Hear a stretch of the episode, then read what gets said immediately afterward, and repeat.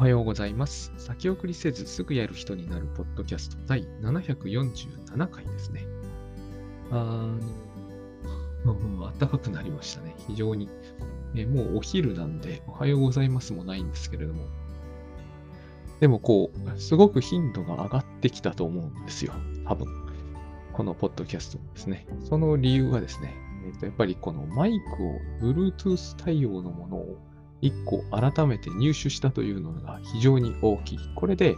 えっ、と、上の階でも下の階でも、あのノートパソコンを持ってるところで取れるといった状況になったのはやっぱり非常に良くてですね。あの今までは、えー有線のやつで多分これより音質はいいと思うので、だからなかなか変えられなかったんですけどね。えっ、と、有線のやつを使っていたので、まあ、あの場所やっぱりどうしてもこう、えっ、と、限定しますし、しかもパソコンがないと絶対ダメだったわけですが、えー今これの状、この、このポッドキャスト、あの、違いますね。この、えっ、と、イヤホンの、あの、Bluetooth はすごい良くて、えっ、と、すぐ繋がるんですよ。ガジェット変えても。なんかあの、ガジェットを変えると、なかなか繋がらなくなるやつもあるじゃないですか。昔そういうのばっかりだった気がするんだけど、あの、接続を解除するだけじゃダメで、登録そのものを一旦削除してから、また再登録しないと繋ぎ直せないという、えっ、と、非常に手間のかかるやつですね。あれだと、えーすぐ使わなくなっちゃうんで、あのーこれにしてからですね、ガジェットを変えてもすぐこう、えっ、と、Bluetooth の中から選択するだけで OK で、しかも音質は、えー今のところまともだという、えーご報告だけをいただいておりますんで、あの、またこれがですね、実に聞きにくいって話をいただいたら、またちょっと悩み始めるとは思うんですけどね。しばらく、えっと、これか、あの、有線が使えるときだけ有線を使うという、あの、ややり方でやっていこうと思ってます。で、これにしてからとにかく頻度だけは確実に上がったなと。やっぱこれ非常に、えー楽ですね。あの、ガジェットを選ばないというのは本当いいです。で、えっとですね、うんと、今日は、その、最近のこう個人セッション、今度からもう個人セッションと言っちゃうと思ってるんですけど、え個人セッションで、あの、ある方からですね、えっ、と、永田カビさんの漫画を読んだという、えーありがたいご感想をいただきまして、と、やっぱりですね、自分だけ読んでいて、自分ではこう思うというふうに、あの、考えるだけだと、どれほどそれについて確信を抱いていても、あの、ちょっとやっぱり、どこか、あの、まあ、この種の不安はあって当然なんだけど、えーどこかこう、不安になるというか、確信を持ちきれないところがあるわけですよ。それが、えっと、他の人が読んでも同じように、えー解釈することは可能だと言ってもらえるのはとてもありがたいんですよね。あの、あ、そうか、やっぱりおかしくはないな、これでっていうね。あの、先日、昨日だ、えっ、と、このポッドキャストで夜は、夜がつかむをややけに紹介しましたけど、あれも、えっ、と、あるツイッターで、これも統合失調症なんじゃないっていうので、まさにあの、夜がつかむのシーンを紹介しているツイートがあり、あの、それを、いや、これすごいそうです、みたいなことを統合失調症さんの、えっ、と、患者だという方が、えっ、と、引用リツイートされていて、これを見てやっぱりそうだよなと、まあそうだよなとは思ってたし、まあ仮に統合失調症でなくてもですね、あの、いわゆるこう、いわゆるこう、迫害妄想の、えっ、と、具体的な象、これすごく言ってて、具体的な象徴物っていうのは、もう長くて短い鉛筆って言ってるようなもんなんで、あの、普通、ダメな感じの形容詞を並べ立ててるんですけれども、でもそういうふうに書いてあるんでね。具体的な象徴物。でも、あの夜が本当に足を掴んできたら、もう具体的な象徴物じゃないですか。えっ、と、なんだかさっぱりわからんけれども、そういうことになっちゃったとしか言いようがないですよね。だから、あのーああいうふうに漫画で書いてもらうとね、えっ、と、テキストで読んでると、やっぱり具体的な象徴物とか、えっ、と、ビザーレオブジェクト、奇怪な対象とか言われてもですね、えっ、と、何を言わんとしてるのかは、やっぱり梅津和夫さんの漫画とかで僕はイメージするより他なくて、あの、実際に見ることはそれできませんから、あのね、えーなんつえばいいんですかね。えいい方の事例で言えば、例えば朝日が神様だったみたいな、そういうやつなんだけど、あるいはこう、朝日に照らされた富士山が、えー、神様だったみたいな、その神様が語りかけてくれたみたいな、そういう話なんだけど、えっ、ー、と、やっぱりこれは、なんつうんですかね。あの、まあ、体験することがないわけじゃないにしてもですね、あんまりこう、それで何かをあの理解するのはなかなか困難だと思うんですよ、やっぱり。えー、だから、あの結局漫画とかはいいなって思うのはそういう時でして、えーと、同じようなことを誰かが書いあの別の話で書いてたんですよね。あのガンダム書いた漫画家の人がですね、古事記を漫画化してるんですけど、やっぱりこの古事記の表記っていうのは結構こう神話っぽいじゃないですか。でもあれをこう、あの、なるべく歴史家のように漫画に書いてみると、結構いけてる感じがするっていうのに、すごくこう感銘を受けたっていう歴史家の人のあの感想があったんですけど、あれ、そういう感じの話なんですよね、これは。うん、見ることはできませんから、あの夜が掴んでくるところなんてね。でも、きっとああいう、こう、と言いますか、えー、まあ、要は妄想性の知覚っていうのがあるんだろうなって思うんですよ。いや、それがあるっていうのは、あの、割と身近な人が僕に言ってくるから、あの、一生懸命想像をね、僕想像力あんま十分はないんで、たくましくしてみるんだけど、えっ、ー、と、やっぱ分かるはずはないことですから、ある意味。分かったら困るしね。えっ、ー、と、なかなか分からないことなので、そういう、えー、漫画があるというのはすごくいいなと。長田神さんの、えっ、と、彼女はその母、母なるものにすごくしがみつきたくなるっていうのをかなり冒頭の方で書かれていて、えっ、ー、と、これってよく言うじゃないですか。こう、母なるものとか、えっ、ー、と、お母さんに抱っこされてた昔が懐かしいとか、えー、僕はそういうのも実はそんなに強くはないから、えっ、と、うん、そういうこともあるだろうなぐらいに思ってるんですけど、やっぱりこう、長田神さんのこう切実な感じを出してですね、えっ、ー、と、おっぱいに向かってこう突進していくような絵が描いてあると、あのなんかこう伝わり方がガラッと変わるんですよ。そして、え、ー、と、そこにおっぱいの絵しか描いてないわけですよ。母親のなんだろうけれども。えっ、ー、と、しかもそれを求めるのが男性じゃなくてですね、女性だってところが、やっぱり非常にこう、なんつうんですかね、えー、クラインのね、あの内的部分対象って言葉の説得力を急に増すじゃないですか。僕はあの、だから精神分析の話をするときに、あの、コミックを、特にあの女性がエッセイっぽく書いてるコミックを使うのは、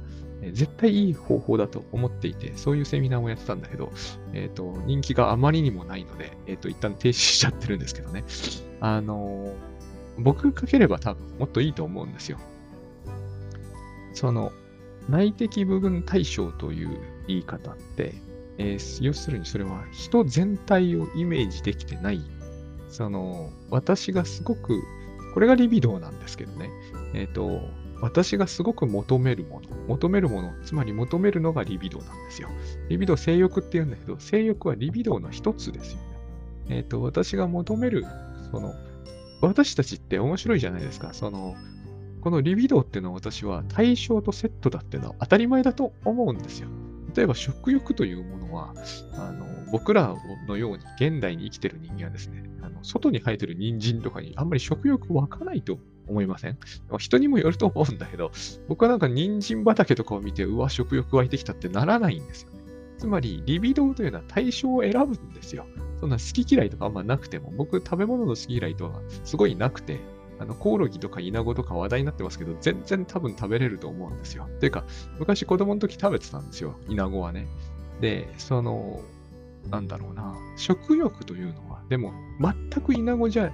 向かわないって人いるじゃないですか。いっぱいいると思うんですよね。そういう人は、えー、いわゆる食のリビドーは、イナゴを対象にはできないっていうふうに考えるわけですね。この対象とリビドーのセットって、僕はすっごく大事なことだと、えーと、子供の時からずっと割と思っておりまして、えっ、ー、と、なんでこ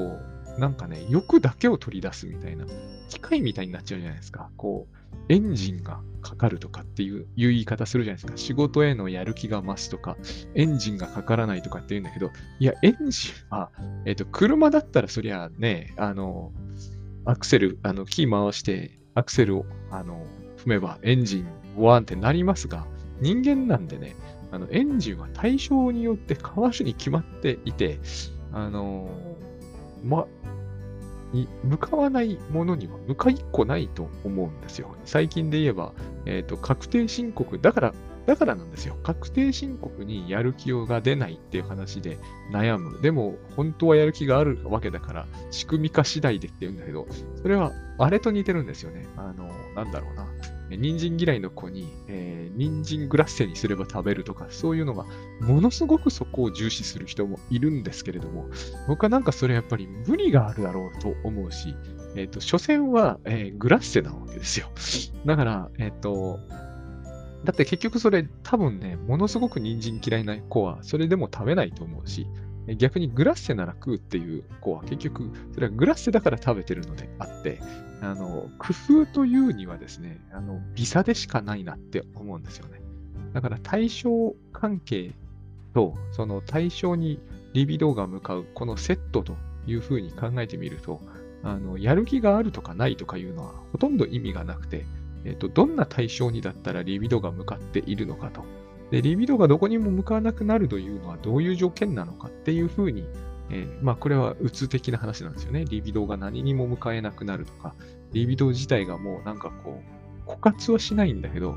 対象が、だから対象喪失っていうわけですよ。あの対象がなくなければ、リビドーは出てこないわけですよね。あるいは機能しないというか。だから人間なので、やっぱりこう、あの、誰でも彼でも稲子やコオロギでも OK かというと、そんなことは全然なくて、多分稲子やコオロギだったら、もうなんかむしろ、えー、リビドーは、これが多分だから、あの、マイナスのリビドーみたいな話にもなっていくんでしょうけれども、要するにこ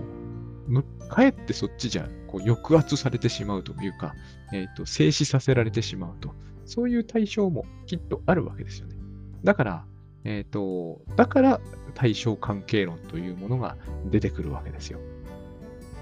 で、その、アルコール、アルコールという、あの、永田神さんの漫画のもう一つすごいのは、え、ー、と、一つはその部分対象にリビドーが向かうということを絵で示してるってことね。おっぱいというのは母親のおっぱいなんだけど、えっ、ー、と、母親がそこに書かれてないんですよ。胸だけになってしまっている。これが内的部分対象ですよね。そんなもの世の中にはないから内的ですよね。心の中にしかない。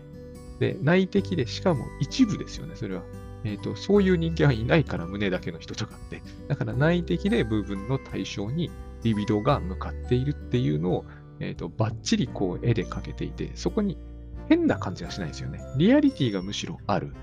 で、大事なのはやっぱりあれが男だとなんか性欲みたいになっちゃうんだけど、あれが女性なので、性欲かける、えっ、ー、と、自分が子供だった時代のその、なんちゅうんだろうな、えっ、ー、と、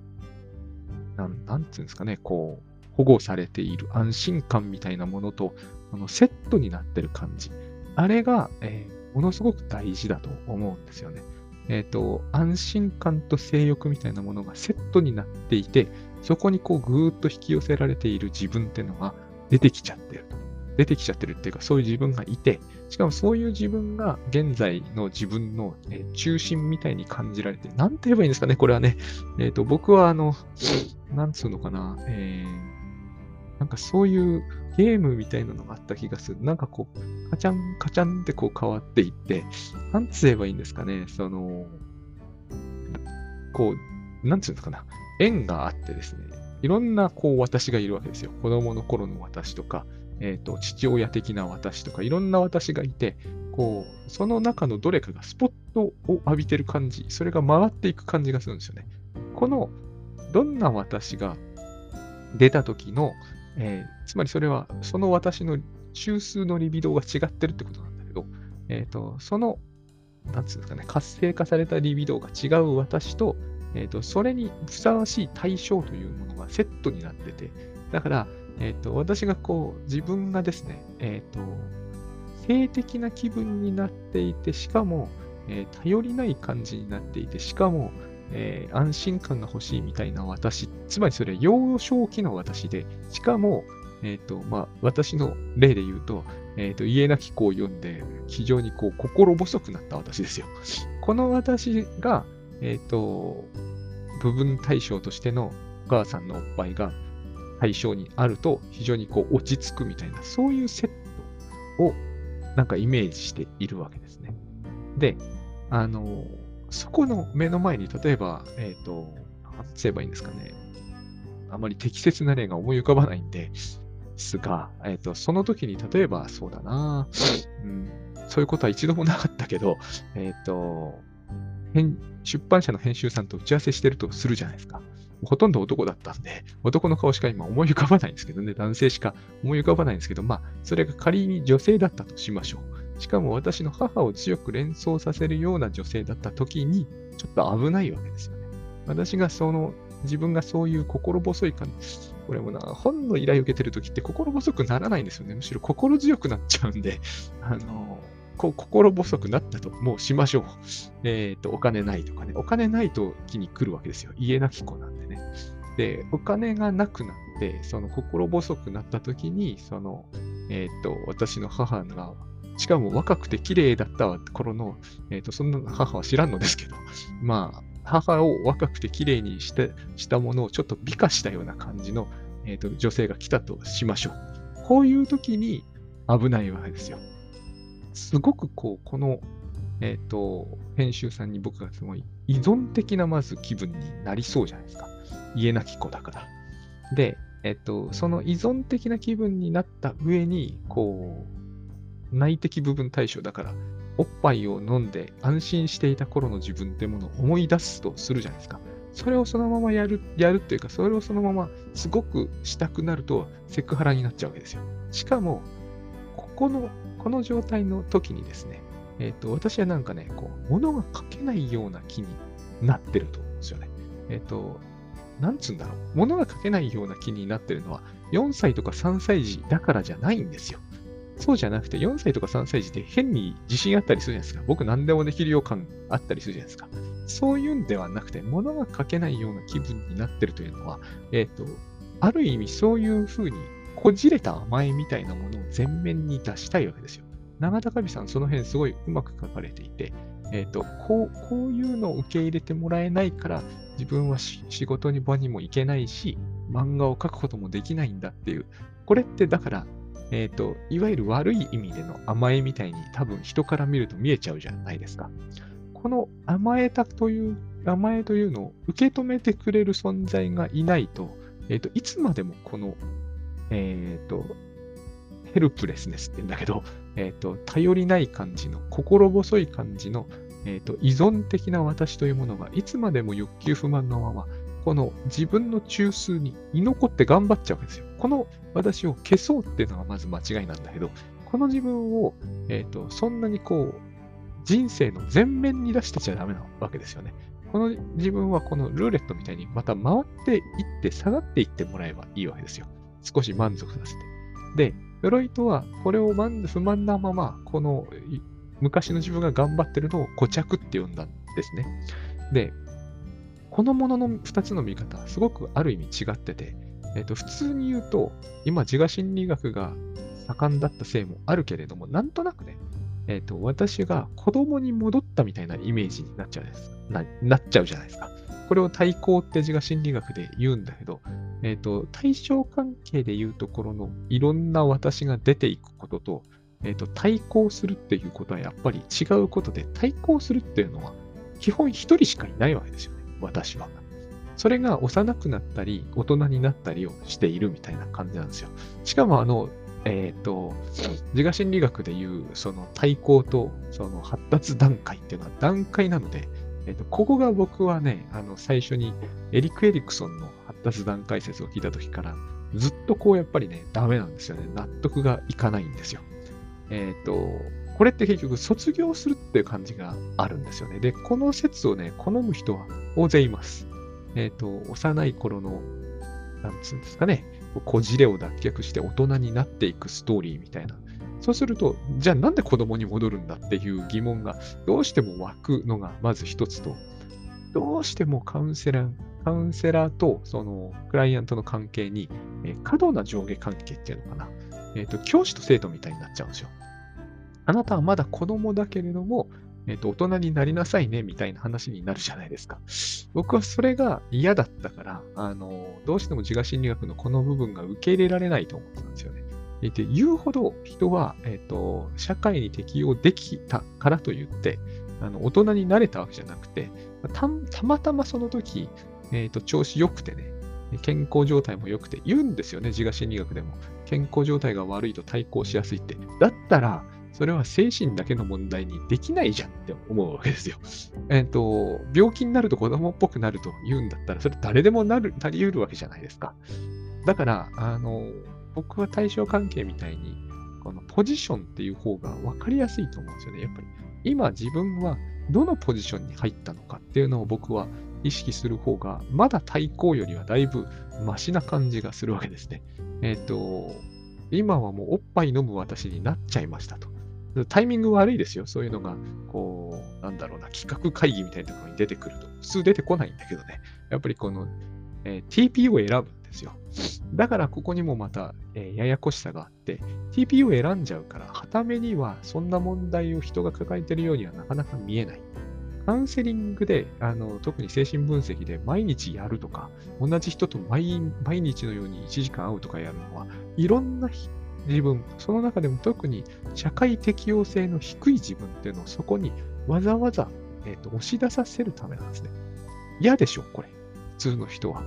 あの、社会適応度の低い自分っていうのは、後ろに引っ込ませておいて、隠しておいて、なんなら永遠に出番を与えないぞぐらいな勢いが、えー、ある人の方が多いと思うんですね。あの、そういうのがポンポン出てきちゃう人、メンタルが不安定だとか、いろいろとこうパージして、まあ、攻撃して、え、ー、と、俺はそういう人間ではないから、ちゃんとしているからって言いたがるのが人間ってもんじゃないですか。この辺のことは北山治さんがものすごく言ってんだけど、いや、元気って言われると、いや、最近全然元気がなくて、とか、え、ー、と、いや、病気ですとかって答える人はまずいないと。元気ですと答えてしまうと。そうすると、病気であったり、気弱になってる自分っていうのは後ろに引っ込んでいくと。そうならざるを得ないと。だからこそ、あのー、あれですよ。えー、精神分析のこの場というものが必要になってくるんだと。それは舞台の袖なんだと。そこに行くと、こう、表にないつも出ている自分というものがむしろ引っ込んで、裏手にいつも回されている自分っていうのが出てくる。でそこをケアしていきましょうって話なんですよっていうことは彼はよく書かれていますよね。で、えっ、ー、と、そこに行ってもね、やっぱり格好をつける人ってのはいっぱいいるわけですよね。つまりわざわざ袖に行き、楽屋裏に行ってんのに、そこでも私は一発のちゃんとした人間ですからってことを強調したがるという、それ自体がもう病理なんだっていう、言い方なんですよね。それは河合駿さんとかがあの美容院に行く、美容院に行った人の夢ってので紹介されてますけど、あの美容院に行く前にあの一番いい服を選んで、えー、髪もきちんとセットして、えーと、自分で髪をきれいに整えてからで美容院に行って、あの、やることがありませんと言われた夢を見たと。そういう話なんですよね、これはね。だから、えっ、ー、と、それ自体がおかしな行動になってしまっていて、えっ、ー、と、そこになんかすでに、えー、まあ、こじれたものっていうのが、現れてくるっていうような話でもあるわけですよ。で、また盛大に遠回りしてきたんですけど、あの、永田神さんのその内的部分対象の話と、同時に、えーと、もう一つ別の本の中で、彼女がアルコール依存症になっていく話ありますよね。で、あのその感想でいただいた中でも、私がずっとそれを言いたいんだけど、なんかこう、うまいタイミングを意識したのと、ちょっとやっぱり、えー、気が引けるってことがあったのが、えっ、ー、と、あ、この、この漫画を読んで分かったのが、お酒ってのが、この人にとってのえっ、ー、と、おっぱいになってるんですねっていう。これがまさに僕が、えっ、ー、と、その精神分析をですね、コミックで伝えるって時に伝えたいことの、えっ、と、重要な案件で、まあ、喋ってきたつもりなんですけどね。あの、これ、これ、それがもう、ある意味一つの全てみたいなところがある話なんですね。これを人の口から言ってほしいかったわけですね、僕はきっと。あの、要は、だってこれを言うと、やっぱりなんかちょっと、なんだろうな、今ここでは喋っちゃってますけど、これを言うとやっぱなんかね、ちょっと、うん、問題かな、みたいなのがちょっとあるわけですよね。えっ、ー、と、アルコール依存症の問題っていうのもデリケートだし、だしえっ、ー、と、そこに持ってきて、これが性的な話との絡みみたいにどうしてもこう聞こえつつあるじゃないですか。で、まあ、それはそうなんですけども、なんでアルコールが、お酒がおっぱいなのかというと、つまり、えー、まあ、お酒を飲むっていうのは大人のやることなんだけれども、やっぱりこう、永田さんのいつもの問題っていうのは、結局、おっぱいを飲んで安心できていた頃の私に戻りたいという気持ちなんですね。それと必ずセットになって出てきてくるのが、出てくるのが、えっ、ー、と、その頃のお母さんというセットなわけです。それが彼女が、えっ、ー、と、常にこう、いろんなところに求め続けているものなんですけれども、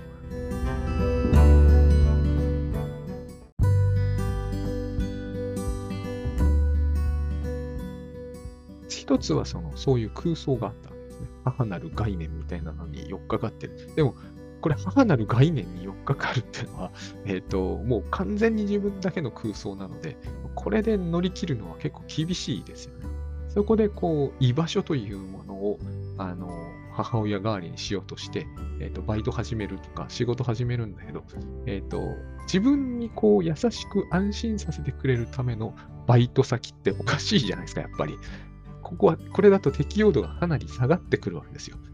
こう、適応っていう話をするのも、こう、なんつうんですかね。多分文脈上、どうしてもね、適応っていうと適応するのが正しいって感じがしちゃうんで、だからこう、誤解のもとなんで、僕これ、この話をするとき、引っかかっちゃうんですよね。よくこう、あのね、言われるんですよ、やっぱり。こういうことをすっごく気にされてる方にしてみると、いや、佐々木さんはそうやって適応簡単にできるから、そういうことを言ってられるけど、えっ、ー、と、適用って言われると私は傷つきますみたいなケースも少なからずあるわけですけど、えっ、ー、と、僕は思うに、そうじゃないという話をしているつもりなんですね。敵、永田さんが適用できししにくくなってるのは、彼女の能力とか、えっ、ー、と、性質とか性格のせいじゃないと思うんですよ。そうじゃなくて、えっ、と、対象の先が、えっ、と、合ってないだけだと思うんですねみんなどんな人でもこう乳幼児期の私って絶対いると思うんですよ。ここが僕が思うところの、えーと、ポジション論なんですよ。自我心理学的に言うと対抗をそこまでするのはもう卒業できるって考え方なんだけど、僕はそういう考え方は成り立たない気がするんですね。えっ、ー、と、一見適応度がものすごい高い人でも、絶対この、えっ、ー、と乳幼児期の私っていうのがいて、それも結構、えーと、企画会議とかにも飛び出しきてかねないと思うんです。だからあの、メンタルが安定してるとか不安定だとかいう人って僕はいないと思うんですよ。えっ、ー、と、そう見えるだけ。だから、その、適用できないのはですね、その企画会議と、えっ、ー、と、乳幼時期の私だから適あの適用できないわけです。その組み合わせだと、組み合わせとして良くないわけですよ。誰がいてもそうそういうシーンって僕はあると思うんですね。で、時間かければ絶対そうなるはずなんですよ。精神分析の話って結局、毎日会えば、どんな人でも何かを得られるっていうのは逆に言うと、毎日やれば、どんな人でも、ある意味その場にふさわしくない私っていうのが出てこざるを得なくなるって言ってるわけじゃないですか。言ってるわけなんですよ。僕が考えるに。つまり、えーと、適応度の高い私だけを出すのがメンタルが安定してるっていう発想そのものがもうすでに不安定な発想だと思うんですね。どんな私がいても大丈夫っていう状態を、なんていうんですかね、えっ、ー、と、作り出せるほどいいわけで、だけれどもやっぱりこう、職場に行って、えー私の安心できる居場所のためにこの職場を使わせてくださいというと、職場によっては非常に、えーと、適用度が、えー、適用しがたいミスマッチな感じが出てしまうんですよね。だからまあ彼女は、えー、や職場をいくつか変えたんだけど、えー、居場所は得られなかったと。で、彼女はどうしてもそこで抑うつポジションの抑うつ状態に入って、勘違いしてたんだなって書くんだけど、僕はそうは思わなかったわけですね、やっぱり。そうじゃないだろうって思うんですよ。でもまあ、そういうことになっちゃったから、まあ、とりあえずしょうがないとして、えっ、ー、と、女性を求める。まさに僕がいつも考えてた通りのことになったわけですよね。つまり、母親のおっぱいを、えっ、ー、と、風俗に求めると。これだから、つまり、えー、お酒にミルクを求めるというのは、えっ、と、おっぱいを、え女性の場合はね、それは完全にもう対抗の方が見えるわけですよね。どうしてもこう幼かった頃に戻る。これ男がやると、えーと、僕がファンザに求めてるのは何だろうってことになっちゃうんだけど、性欲じゃないんですよね。85%ぐらいは。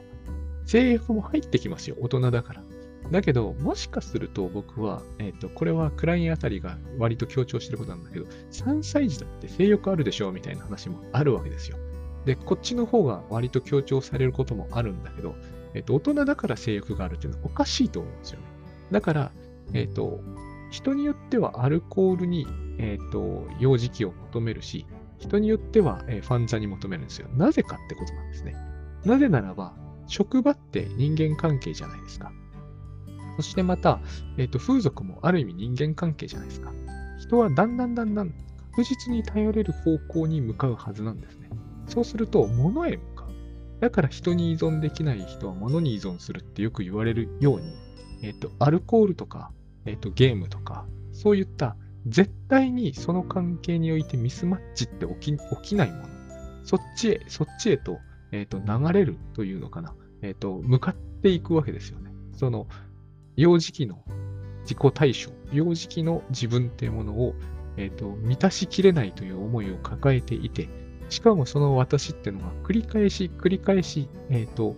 えー、なんつうんですかね、社会の中で登場してしまう人は、やっぱりこう、どちらかというと、それを人との間でやるとトラブルの元だっていうふうに思うから、えっ、ー、と、お酒とか、その、ギャンブルなのかな。つまり、お金を払えば絶対に拒否されることのないところに、それを持っていくっていうふうになると思うんですね。僕はこれ対抗で説明するよりは、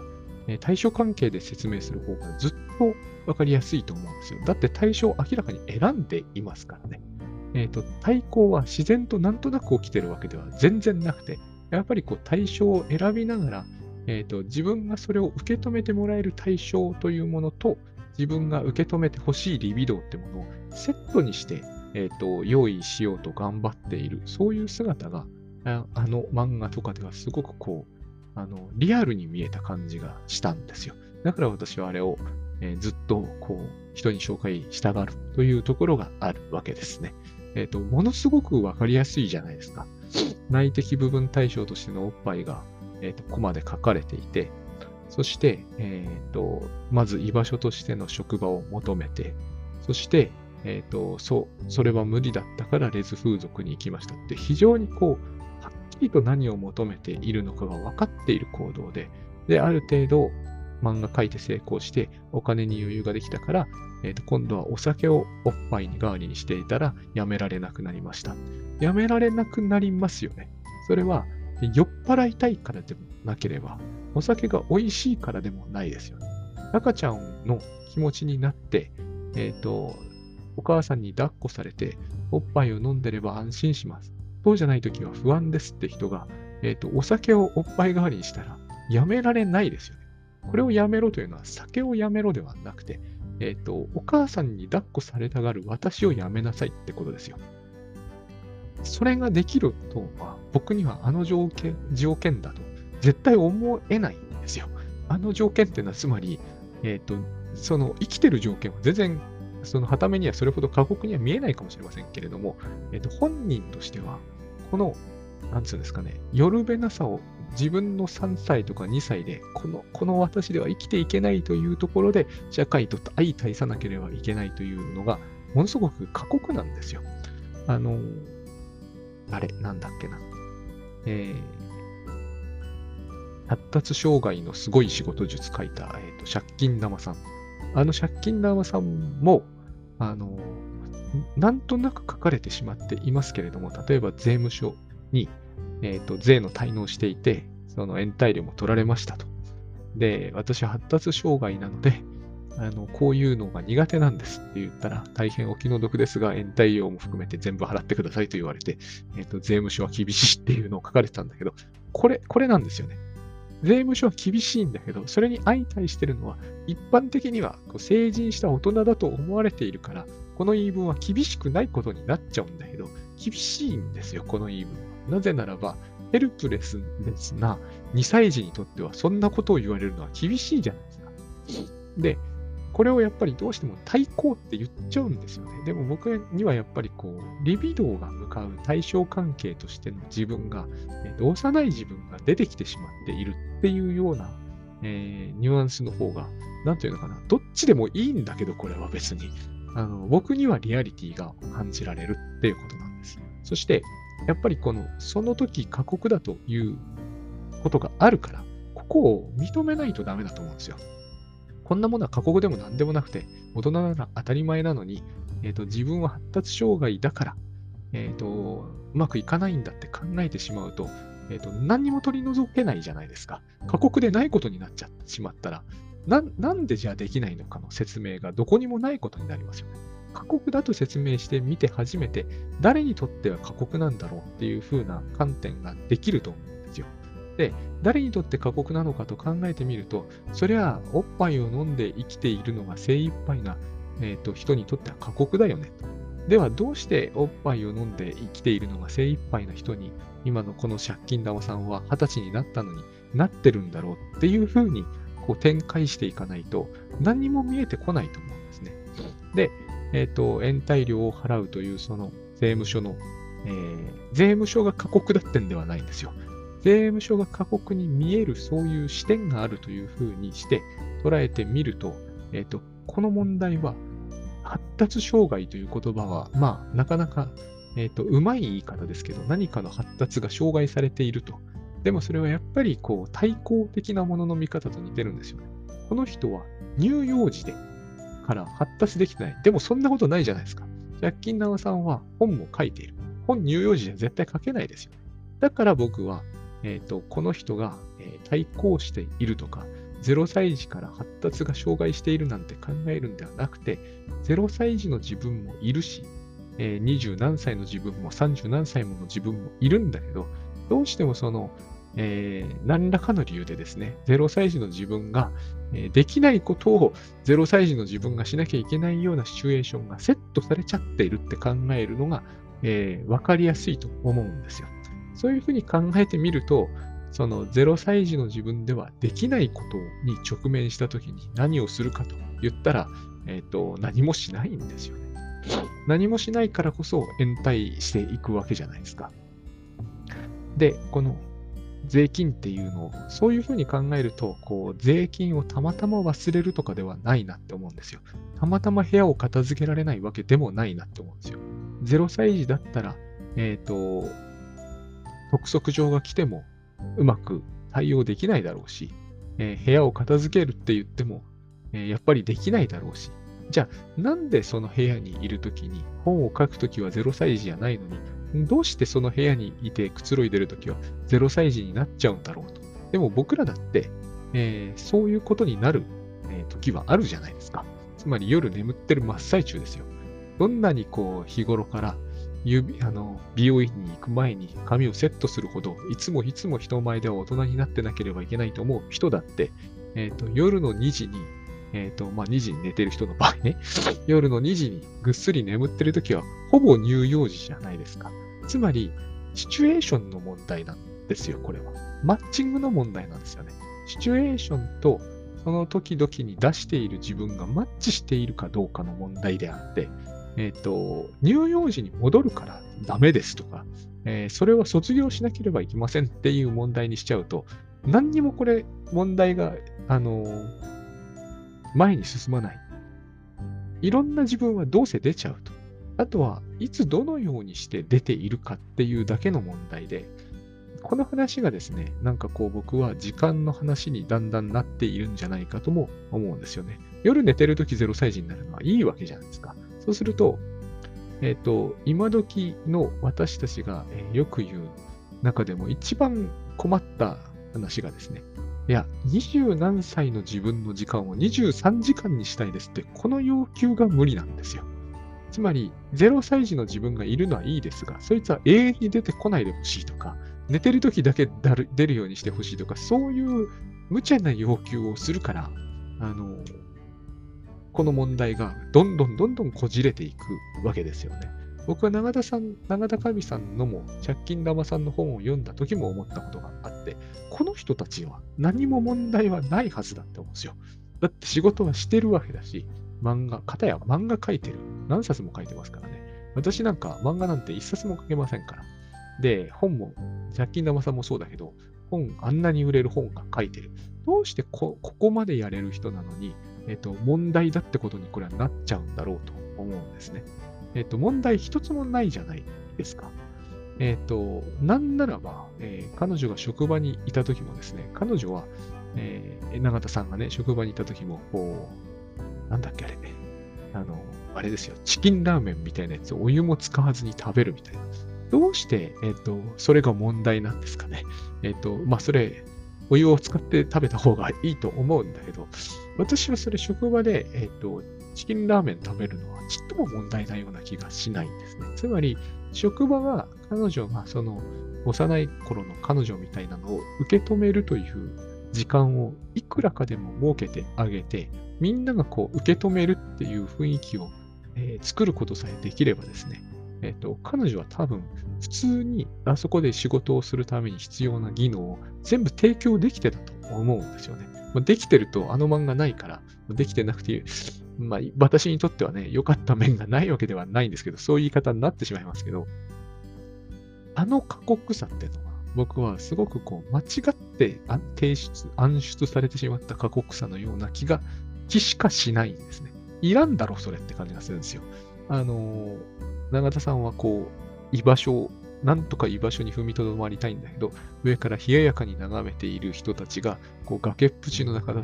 あの永田さんをこう見下ろしているっていうシーンがあったんだけど、そういう風に見えちゃうって、それはもちろん彼女のあのイリューションなんだけど、そういう風に見えちゃうということ自体が問題だと僕はむしろ思うんですよね。だって彼女が無能だったわけでも、問題を引き起こしたわけでもないんだから、えっ、と、普通に働けるように雰囲気を作るなんてことは、その気になれば簡単にできることだと僕は思うんですよね。その気にならないんだとすると、そうやって冷ややかに上から、えーと、崖から落ちていく永田さんを精神的にね、えーと、崖から落ちたようなのを冷ややかに眺めているっていう方を、選択するんだとしたら、どうしてなんだろうなって思うんですよね。まあ、世の中の、えーと厳しさを教えたいとか、そういう人にはそういう欲求ってあるんだけれども、えっと、それはつまりその人の長時間の問題なんですけどね。話がちょっとずれるんで、ここはすっ飛ばしますが、えっと、いらないんですよね。その種のものって。概して全く何の意味もない上に、何の役にも立たないんですよ。ただそれは、その、こう、なんていうのかな。えー、ある種の人たちの甘えというものに、こう、を、えー、悪いものだとで、その甘えというものを否定するっていうことが、えーと、自分のアイデンティティに沿うっていう気持ちを満足させる上で、え微妙に役に立つぐらいなものでしかないんですね。もっとこう対象関係論的に言った方がいいんでしょうけれども、今私は短い説明にしたかったんで、ちょっと今自我心理学的な話に持ってって、しかもこの方が分かりやすいかなと思ってしまったんですけどね。えっ、ー、と、人それぞれの対象関係の中でのあの心理的なこうこじれって絶対あるってことなんですよ。なぜ職場の雰囲気をこう柔らかいものとか、えっ、ー、と、温かいものとか、もうちょっと言うと甘えを受け止められるものにしておけないのかというと、えっ、ー、と、その人たちはその人たちの心の中で頑張ってるからなんですよね。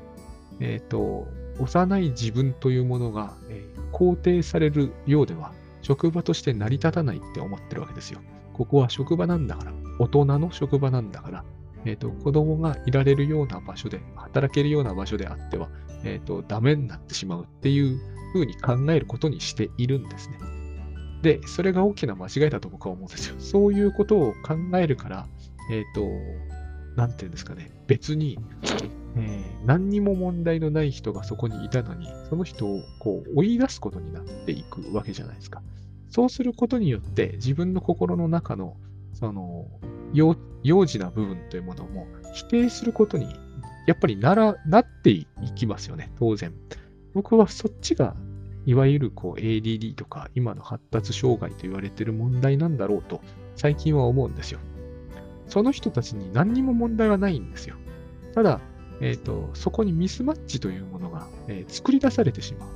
その幼児な自分ってみんな持ってるのに持ってないことに無理やりしてしまうので、えっ、と、幼児な自分が、えっ、と、どちらかというと目につきやすいとか、多分そうでそうですらないんですよね。幼児な自分が、えっ、と、たまたま出した人をたまたまパージすることによって、えっ、と、我々自身のそのですね、職場なり世の中というものを一歩、こう、発達障害というものを作り出す方向に抜けてしまうんじゃないかっていうふうにすら思うときはあるんですよ。そのことがですね、その、おっぱいを、あお酒をおっぱい代わりにする。あの、あずま、か、うん、秀夫さんの、えっ、ー、と、失踪日記が全くそういう話だなって僕は思ったんですよね。彼も何も問題のない人なんですよ。何も問題がない人なのに、彼は失踪してアルコール依存症になっていく。あれも完全に、えっ、ー、と、彼にとってお酒がおっぱいなんですよね。で、えっ、と、だから仕事に行けなくなるわけです。ところどころで、その、編集さんに、漫画家の編集さんって厳しいのかな？僕あの、編集さんに著者が泣かされるなんて到底信じられないんですよね。逆じゃないのかくらいに思うほど不思議なんですよ。だって、えっ、ー、と、著者の方が偉い感じに一応なってるじゃないですか。建前かもしれ建前なんだろうけど、一応そういう感じになってますよね。だから、なんで、こう、東さんが泣かなきゃなんないのかと、しかもあんな売れっ子なのにって、えっ、ー、と、とっても僕は不思議に思ったんですけど、えっ、ー、と、泣いて帰ったっていうシーンが何、2回ぐらいかな。2回出てくるってことはもうね、よっぽど、あの、本人は傷ついたと思うんですよね。えっ、ー、と、これはもう完全に悪い父親に、えっ、と、徹底的に、まあ、正直、これをだから虚勢されたっていうんですよね。リビドーが、対象に向かうことを否定されているわけですよね。だから、お前はもうその幼児に戻ってしまえってこと。つまり、え、ー、と、その大人の、何らかの形で大人になってる自己対象ね。それがですね、え、ー、と、リビドーを発揮する、つまり漫画描くってことだと思うんだけど、えー、頭ごなしに完全に否定されると、えっ、と、人は、え残った自己を出してえっ、ー、と、職場じゃないところに行くしかなくなっちゃいますよね。だから彼は失踪したんだろうし、えっ、ー、と、ひたすらお酒を飲んで、えっ、ー、と、ひたすら女子高生の絵を描いていたんだけれども、えっ、と、まあ、その、体がついていけなくなるわけですよね。そういう生活には。これの、えっ、と、どうしてこれで東さんが悪いんだろうって、思うんですよ。僕なんか、どこも彼は悪くないじゃないですか。あえて言うならば、その、彼を多分何の意味もなく泣かせた人が悪いわけですよ。あえて言うならばね。その人はその人で、えっ、ー、と、全然違う欲求を満たしてるんだけれども、だからそこは行き違いなんですけどね、結局ね。だから、そういうふうに、その、僕は思う。その、彼にせよ、永田さんの話にせよ、えー、借金玉さんの話にせよ、えっ、ー、と、この人たちは何も悪くはないよなと思うんですよね。病気ですらないと思うんですよ。ある意味では。永田さんはともかく、えっと、東秀夫さん、永田さんもそうだよね。別な病名がつくような、これといった症状はないですもんね。幻覚見るとかいうわけじゃないですし。まあ、アルコール依存症が、東さんのケースではありますけど、それは酒の飲みすぎであって、えっ、と、体の病気が先に出てきてますもんね。なんか、えっ、ー、と、手のひらがやたら赤くなるとか、それはなんか、肝臓の何かみたいなんですけど、それ完全に体の病気であって、しかも、えー、朝からその焼酎のずっと飲んでりゃそうなるよねっていうような話でしかないので、えー、そう、そのメンタルの問題じゃないだろうっていう風な感じを抱きます。ただ、えー、そういうことを言っても、えっ、ー、と、編集さんに会って泣いちゃうことはあるので、あるのでね、その時にやっぱり僕は、あの、普通の人がというところまでは遠いとは思うんですけれども、あの、対象という問題は知っておいて、知っておく価値があるとは思うんですよね。あれは対象喪失っていうような話になってくると思うんだけれども、あの、つまりはリビドーと対象はセットなんですよ。いいおっぱいといい私はセットなんですよ。これはいい意味じゃないですよ。あんまり良くない意味です。例えば、いいおっぱいの中には、いいお酒があるんですよ。えっ、ー、と、フェアバーンが指摘した部分ですね、これはね。あの、いい対象は刺激的になってしまう。で、悪いおっぱいっていうのは、ママ母とか魔女ですよ。には悪い自己対象、あるいは惨めな自己対象がセットなんですよ。シンデレラは惨めだったじゃないですか。お掃除をしとか言われると、惨めになるんですよ。これはもう完全に子供の観点ですよね。あの、ご飯の用意手伝いなさいって言うと、いつもの優しいお母さんはどこ行ったって話になるの。これは完全に子供の観点ですよね。ママ母が悪いわけではないですよ。なんだけれども、悪い自己対、あ悪い対象と、この惨めなリビドーが抑えられている私はセットなんですよ。こういうセットを、えっ、ー、と、いくつも私たちは当然持っているに決まっていて、えっ、ー、と、不意に出てしまう。しょうがないんですよ、これは。で、不意に出てしまうというのが、えー、適切なところでだけ適切に出ている場合には、適応的だと言われるし、メンタルが安定していると言われるでしょうけれども、えっ、と、そんなことはないんですよ。それはたまたまなんですよ。たまたまだと私は思うんです。あと、お金をすごく持ってる人は、えー、適切に出すという半径を広げることはできますよね。当然。でもそれはメンタルが安定していることにはならないと僕は思うんですよ。むしろ全然全くね。だからむしろお金の力でこの対象関係を上手にやっている感じになっている人がむしろメンタルを厳しい状態にしていってしまうということは当然あるわけですよね。そんなことを、えっ、ー、と、そのセッションで聞いた中で思ったんですけど、やっぱこれは、えっ、ー、と、そうなんですよ。お酒がおっぱい代わりになってるっていうのは実に正しいと思う。もう僕の目にはですね、えっ、ー、と、永田さんの漫画を読んでると、こう、おっぱい吸ってると酔っ払っていく彼女の感じが、え伝わってくる気がするんですよね。そんなシーンは描かれてませんけどね。